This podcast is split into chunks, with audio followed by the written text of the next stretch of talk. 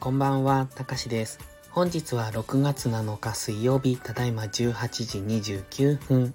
それではドル円の相場分析をやっていきましょ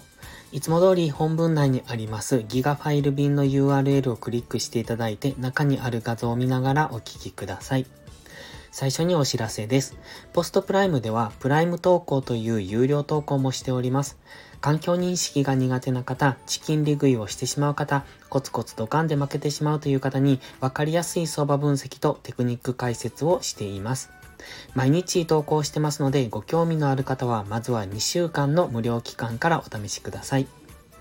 7月にプライム会員価格を値上げしますが、今入会していただければ値上げ後も入会時の料金が適用されますので、気になる方はお早めの登録がお得です。ではまず4時間足からですね。ブログと基本的には同じですね。本日ほぼほぼ動いておりませんので、4時間足のボックスの中で現在は動いております。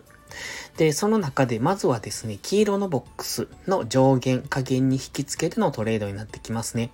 基本的には今、日足の、えっ、と、押し目待ちになっているんですね。ただ、日足もう少し下落するんじゃないのかなという雰囲気を出してますので、今4時間足のストキャスティクスは安値圏に2度目の到達になるんですが、ここから上昇というよりももう一段下落してからの上昇。ですので黄色のボックス加減ぐらいまでは下落してくる。そんなイメージを持っております。ただやはりストキャスティクスが安値圏にあるとき、現在地からのショートエントリーというのは優位性がありませんので、もし、あの、下落を狙うのであれば、もっと買い足ですね。5分足とか15分足で小さく戻しをつけたところからの下落を狙っていくのがいいと思います。今は黄色のボックス内にありますので、4時間足単位で大きなトレンドが出るとは考えない方がいいですね。GMMA の青帯も横ばいですので、基本はレンジです。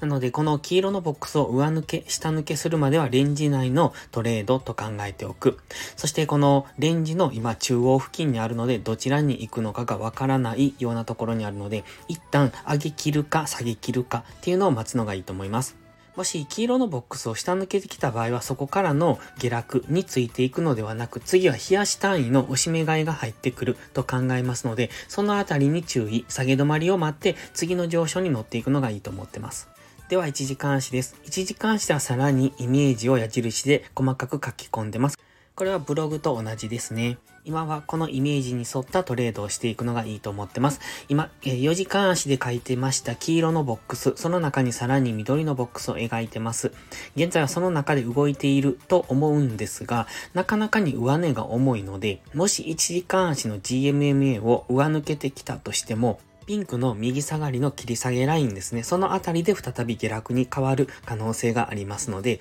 ストキャスティクス、1時間足のストキャスティクスを見ながら、戻り売りポイントを探していくのがいいと思います。ただし、緑のボックス加減からはやはり反発しやすくなりますので、今下落しかけてますが、ダブルボトム、今すでにダブルボトムをつけてますが、そのさらに右側でダブルボトム、つまりダブルボトムの右側でさらにダブルボトムをつけて上昇ということも考えられますので、ブレイク狙いの下落は期待しない方がいいと思います。基本的には上位足は押し目買いです。その中で今4時間足はトレンドがない状態、1時間足は小さく下落トレンドを描いている、そういう状態ですので、ただ安値更新してませんので、現在地黄色のボックス加減から、えっ、ー、と、ボックス上限まで上昇する可能性もありますので、まずはボックス加減に引き付けて、もしくはピンクの切り下げラインに引き付けて、それか、えー、緑のボックス上限に引き付けて、みたいな、そういう範囲でのトレードになってきます。今は上位足と下位足の目線がバラバラですので、難しい動きをしやすい、そういうところにあります。先ほど言いましたように、日足の押し目買いがいつ入ってもおかしくないところ、